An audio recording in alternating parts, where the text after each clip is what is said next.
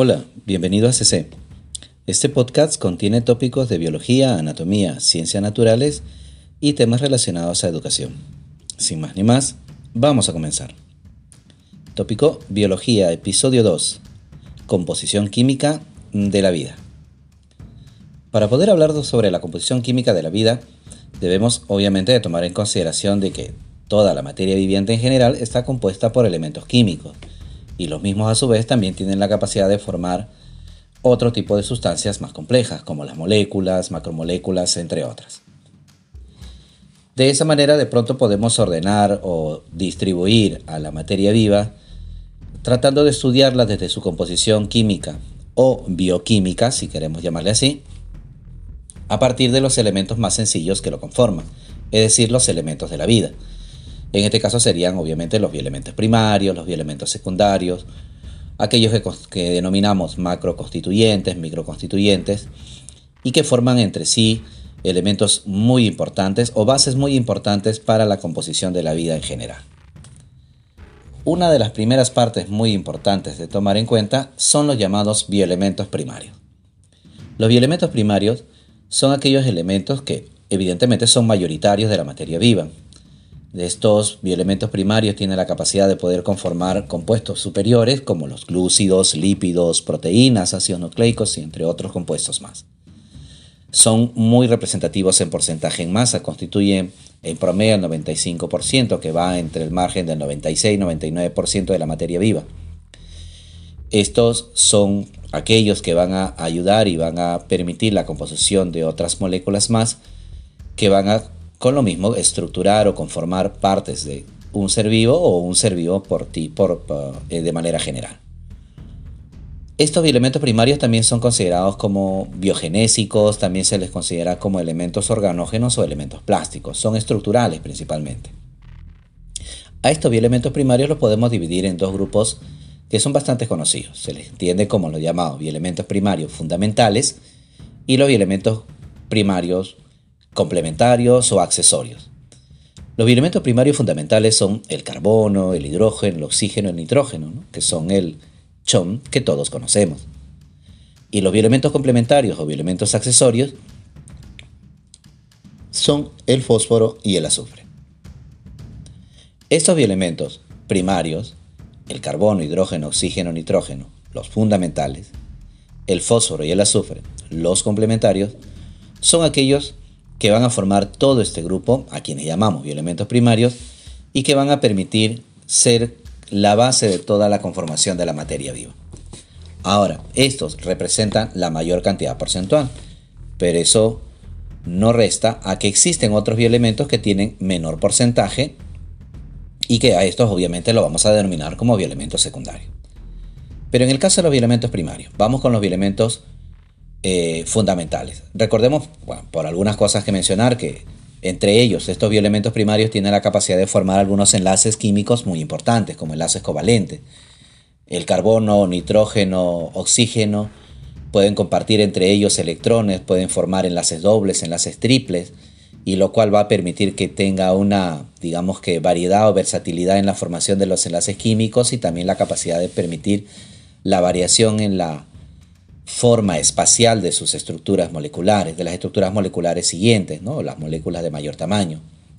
Son elementos que pueden considerarse como muy ligeros y que esa capacidad de, de formar estos enlaces hace que sean bastante estables para la conformación de moléculas superiores.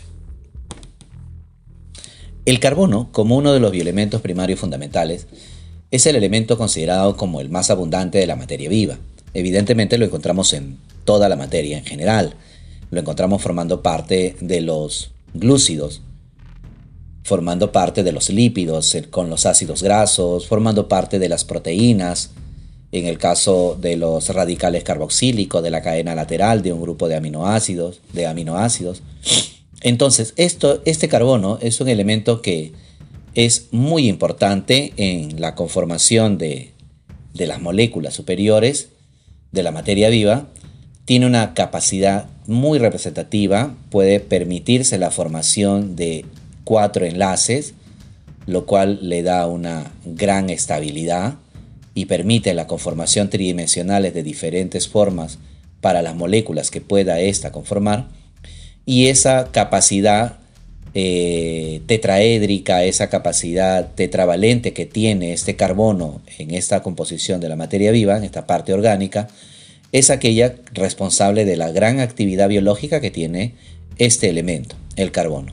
Entonces, algo muy importante considerar es esa capacidad tetraédrica, esa capacidad tetravalente que tiene este elemento para permitir la formación de otros compuestos mucho de mayor tamaño, mucho más complejos, y que evidentemente lo que hace también es permitir esa gran actividad biológica en el resto de compuestos.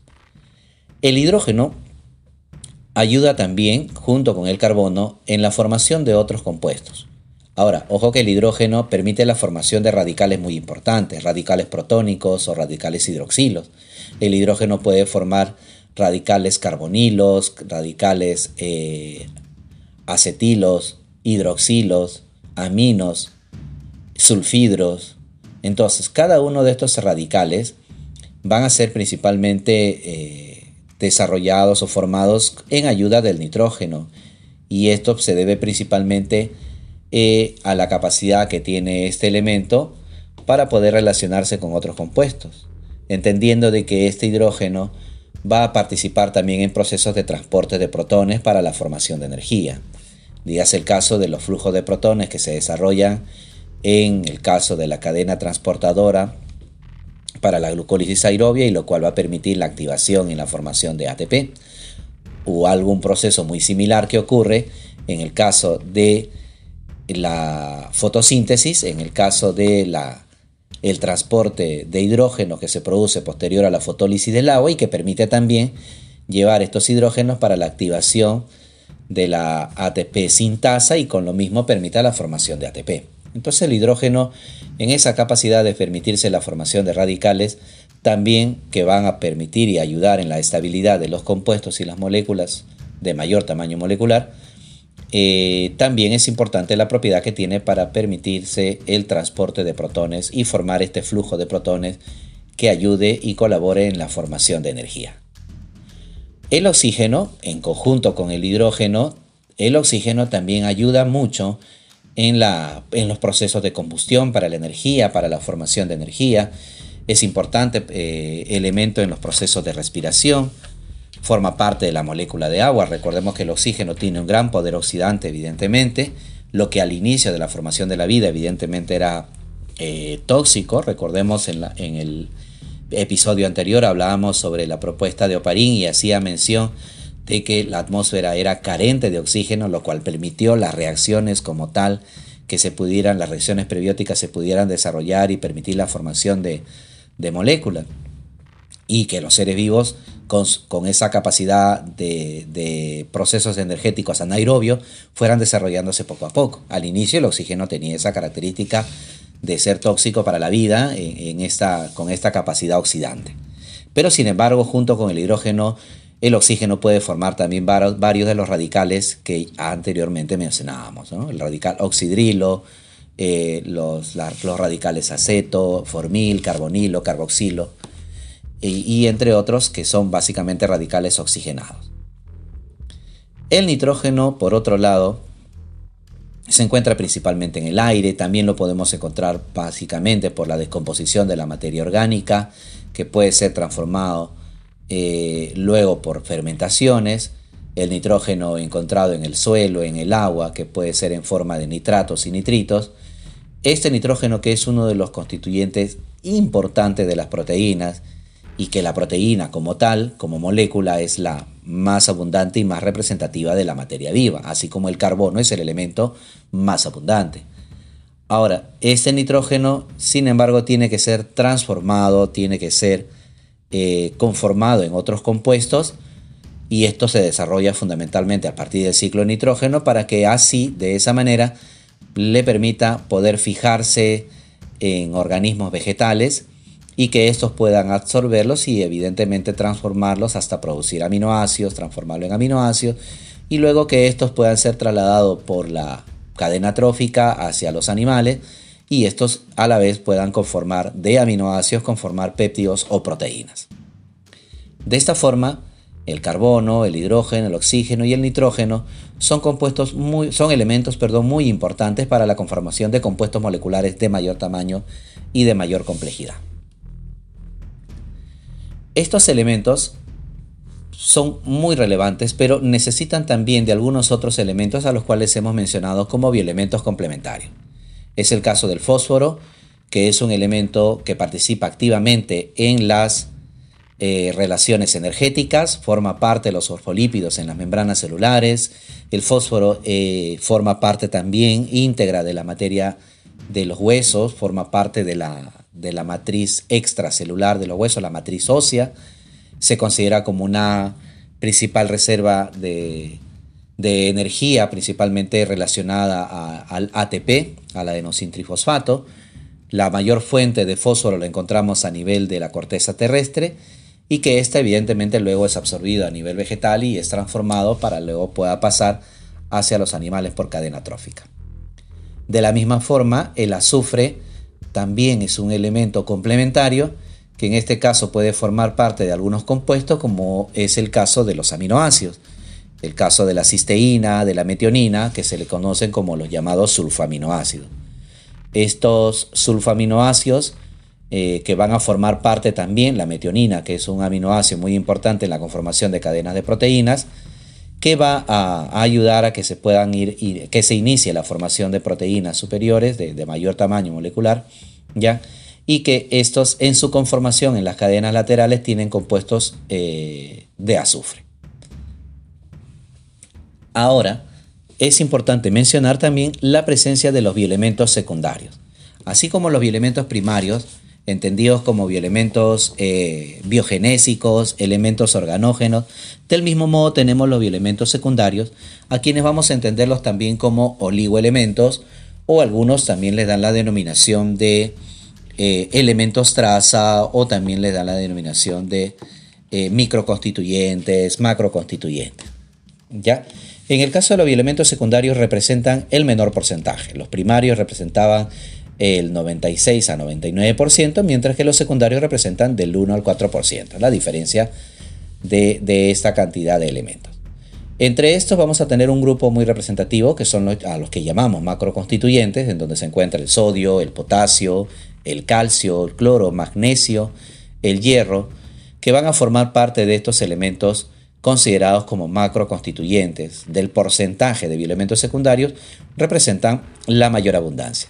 Luego tenemos a lo que se entiende como los oligoelementos, a quienes van o quienes van a representar un porcentaje medio, en este caso el cobre, manganeso, zinc, yodo, cobalto y boro, y estarían luego los llamados microconstituyentes, que son los que están en menor proporción, y que son en este caso el grupo del cromo, del flúor, del níquel, silicio, selenio y entre otros elementos más.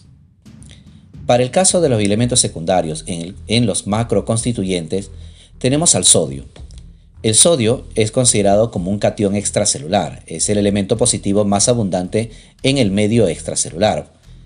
Es este elemento el que participa también en la despolarización de la membrana neuronal, que esto participa en la formación del impulso nervioso y que también el sodio tiene procesos muy importantes en el mantenimiento del equilibrio osmótico y en los procesos de contracción muscular. El potasio, que también es un elemento positivo, es un elemento catiónico, pero sin embargo se encuentra de manera más abundante en el medio intracelular. El potasio es un elemento positivo que al igual que el sodio, el potasio participa en el proceso del impulso nervioso, pero en este caso desarrollando la repolarización de la membrana neuronal.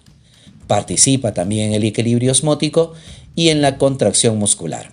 Este, estos dos elementos catiónicos, el sodio y potasio, son muy representativos también en los procesos a través de la membrana celular en lo que se conoce como el transporte activo mediante bombas en donde se desarrolla la denominada bomba de sodio y potasio. El calcio, que es un elemento también de tipo catiónico positivo, es un elemento que forma parte de la matriz ósea, conforma la matriz ósea o la matriz extracelular en el tejido óseo. Es básicamente a partir de los de los minerales formados por fosfato cálcico, por hidroxiapatita, por carbonato cálcico, que se va a estructurar la matriz ósea y es aquel que le va a producir esa característica de resistencia que tiene el tejido óseo. La deficiencia de este, de este mineral evidentemente produciría que el tejido óseo fuera demasiado blando. Y es lo mismo que ocurre porque recordemos que el tejido óseo no solamente está formado por minerales de calcio, sino que también contiene proteínas. Y en tal situación podemos decir que la relación que existe entre la cantidad de proteínas que tiene más los minerales de calcio es lo que va a permitir la conformación de la estructura de la matriz ósea, del tejido óseo propiamente dicho. Y la deficiencia de cada uno de ellos puede generar problemas en la estructura del sistema esquelético. El calcio también es importante en la transmisión del impulso nervioso, puesto que ayuda o permite con la bomba de calcio poder colaborar en el transporte de las vesículas con, los neurotransmisores en dirección de, las, eh, de los botones sinápticos, de los telodendrones que se encuentran en la porción terminal del axón. El calcio también es muy representativo en la coagulación sanguínea, es uno de los factores de coagulación utilizados con las plaquetas para realizar la hemostasia, como también se contiene en el retículo endoplasmático liso a lo que nosotros entendemos como el retículo sarcoplásmico del tejido muscular y que es necesario para que se desarrolle la contracción muscular.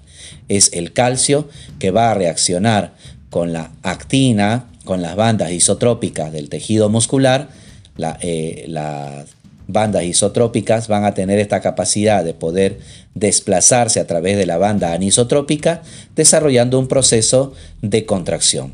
Solo a la liberación de este calcio, en que la banda isotrópica regresa a su estado original, desarrollando el proceso contrario, que sería un proceso de relajación. Otro macroconstituyente también representativo es el cloro. El cloro que es de carga negativa, es un anión extracelular muy abundante y que tiene la capacidad de participar en la regulación de la presión osmótica. Se encuentra presente en las secreciones gástricas, formando parte de los jugos gástricos, las células oxínticas que encontramos en el tejido epitelial estomacal, van a tener la capacidad de permitir la formación del ácido clorhídrico, de la misma forma también del factor intrínseco, y que es esto lo que va a considerar la acidez característica que tiene el estómago para la activación de las enzimas gástricas y el proceso de degradación química de las proteínas. El cloro también forma parte del plasma sanguíneo y en el caso de los fluidos intersticiales. El magnesio es otro elemento que es considerado como macroconstituyente, pero en este caso el magnesio lo encontramos como el átomo central de la molécula de clorofila es el magnesio que se encuentra relacionado a, un compuesto molecular, a un tetrapirrol cíclico, que en este caso en el centro, conteniendo al magnesio, permite realizar la captación de la energía de los fotones de, radiación luminosa para permitir la liberación de electrones y por consiguiente desencadenar la cascada de reacciones que se producen en la fase luminosa de la fotosíntesis, a la cual conocemos como las reacciones de Hill.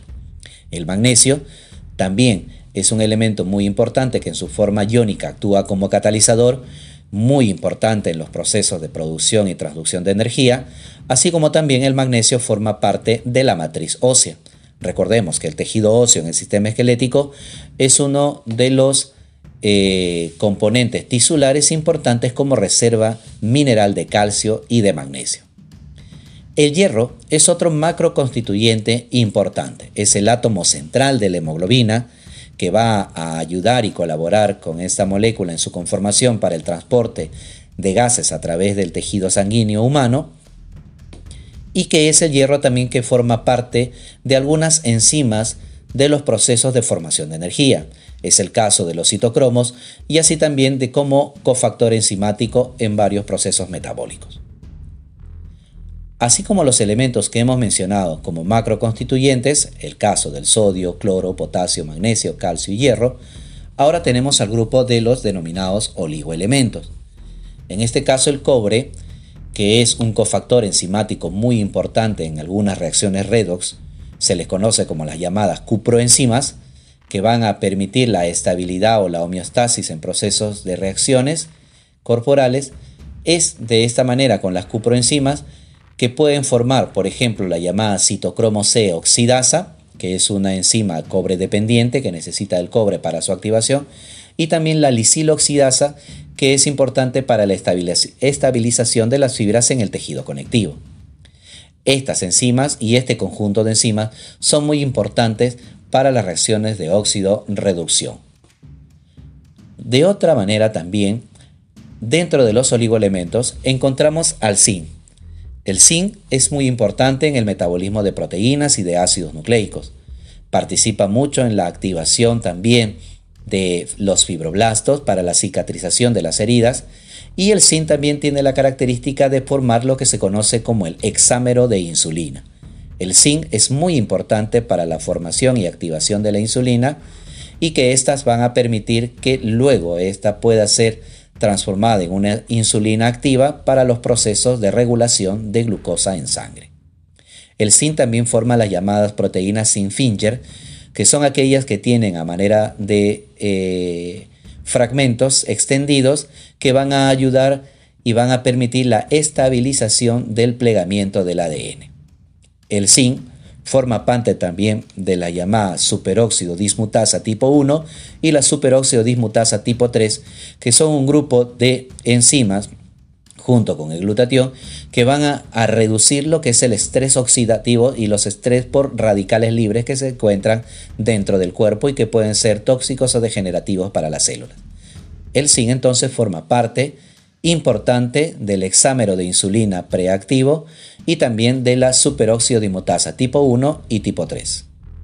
El cobalto es un elemento muy importante que se encuentra formando parte de la cianocobalamina, la vitamina B12, la cual se encuentra unida hacia un anillo corrina y que éste va a ayudar fundamentalmente para la síntesis de los glóbulos rojos.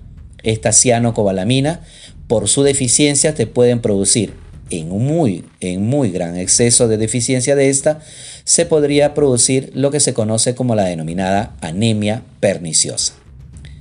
El manganeso es otro de los oligoelementos que también forma parte del sistema de regulación del estrés oxidativo. El manganeso forma parte de la superóxido dismutasa 2.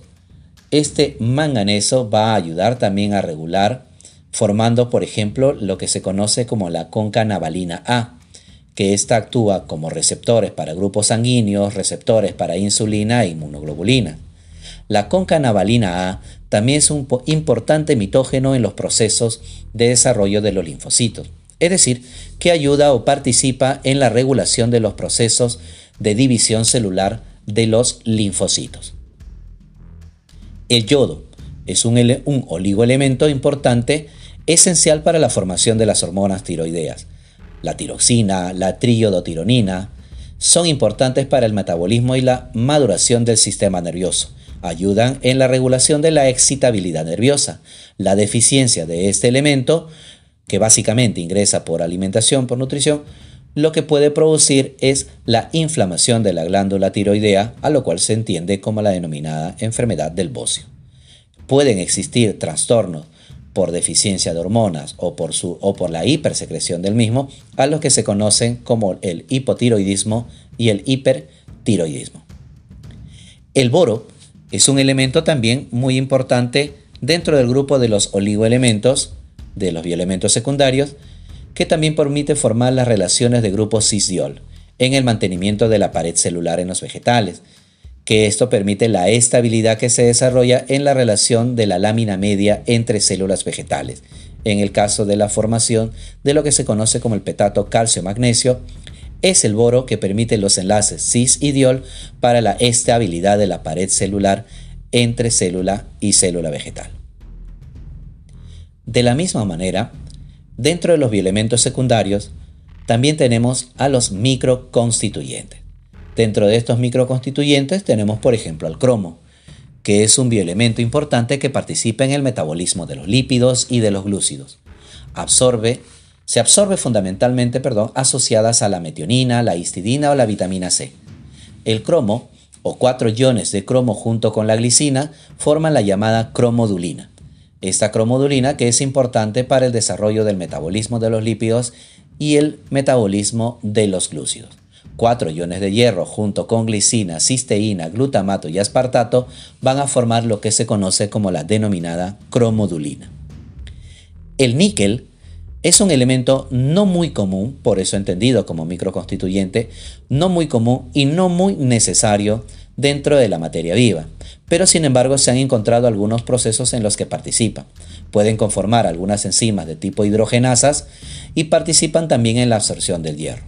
El níquel puede tener alguna acción catalizadora de la insulina, es decir, ya formada el hexámero de insulina por la preactivación que desarrollaba con el zinc, este níquel puede formar o puede realizar algunos procesos catalizadores de la insulina, ayudando a que ésta pueda reaccionar con el resto de los tejidos. El silicio forma lo que se conoce como el sílice de opalina, que es el dióxido de silicio hidratado, que forma parte de la pared celular en las diatomeas, a la cual también se le conoce como frústrula. En el caso del flúor, el flúor se usa principalmente en el, en el mantenimiento de la estructura dental.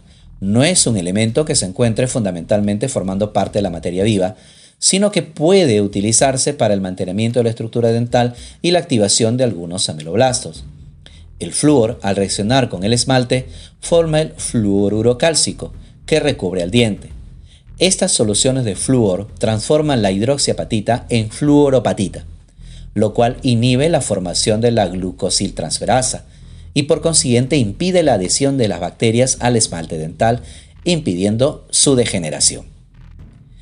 El selenio, como último bioelemento secundario que tocaremos, es un antioxidante muy importante neutraliza los radicales libres, estimula los procesos de apoptosis celular y además participa en el sistema inmunológico.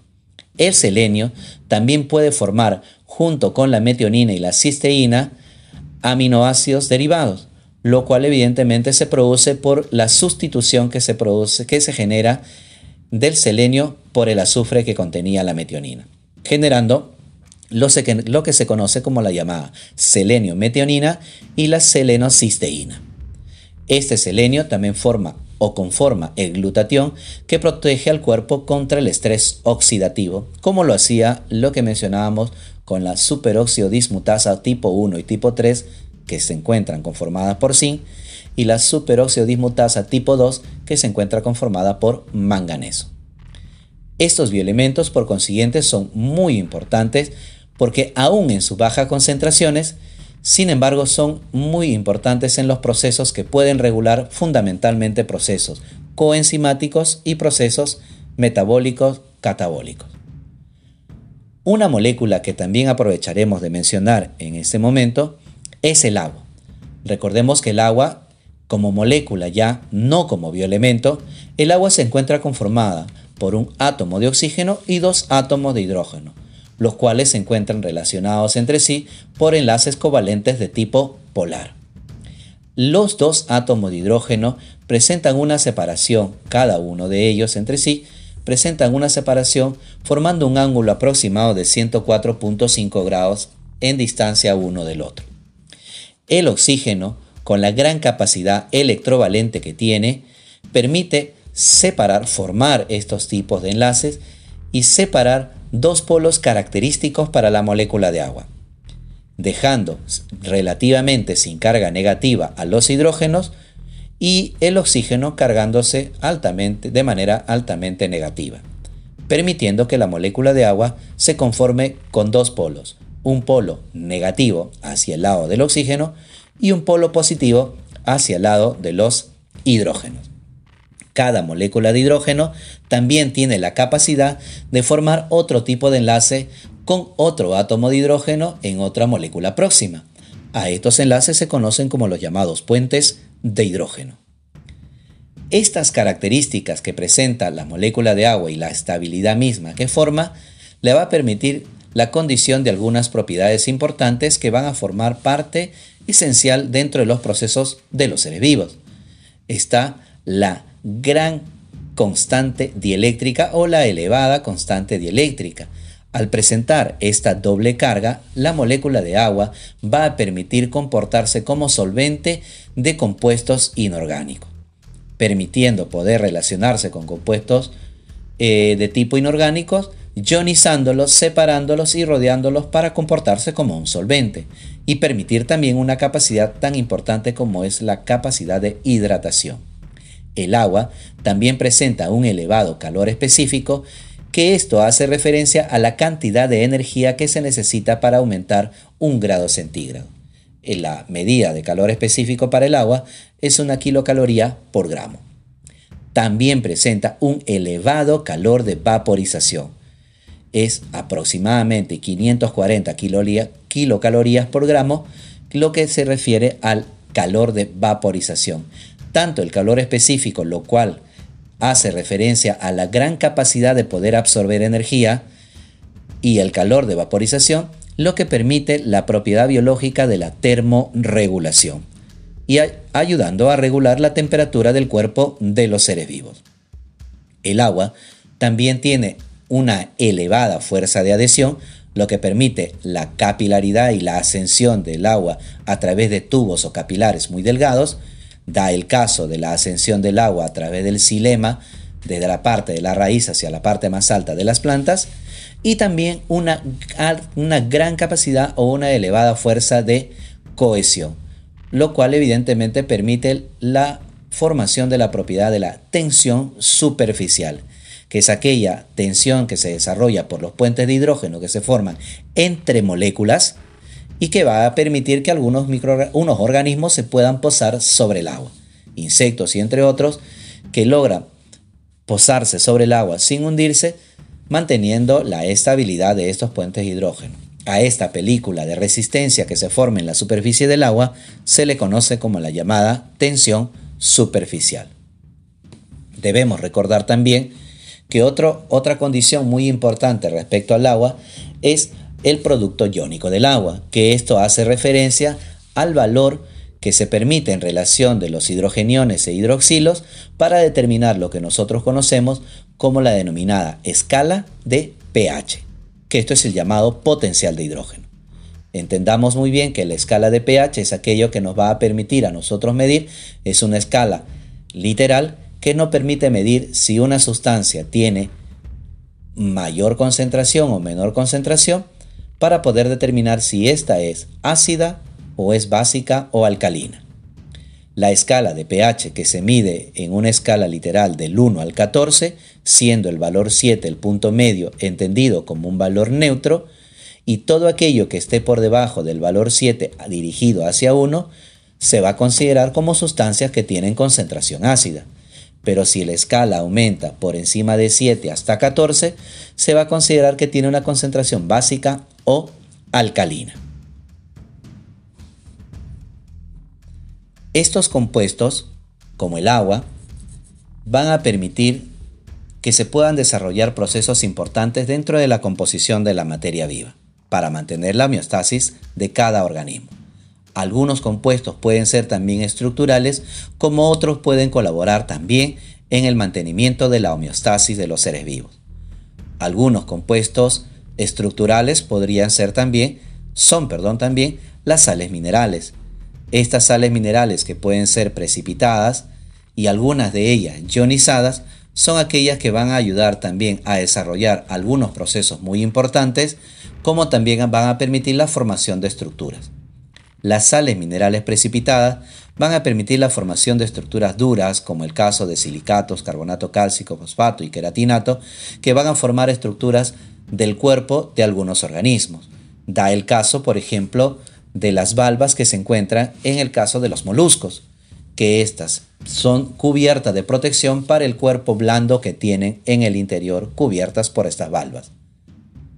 Las sales minerales ionizadas, por el contrario, son aquellas que consideramos como electrolitos y son aquellas que van a participar también en los procesos del equilibrio osmótico, del equilibrio electrolítico eléctrico dentro de los seres vivos. Estos electrolitos pueden ser catiónicos como el calcio, sodio, potasio, magnesio, o pueden ser aniónicos como los cloruros, fosfatos, carbonatos o bicarbonatos.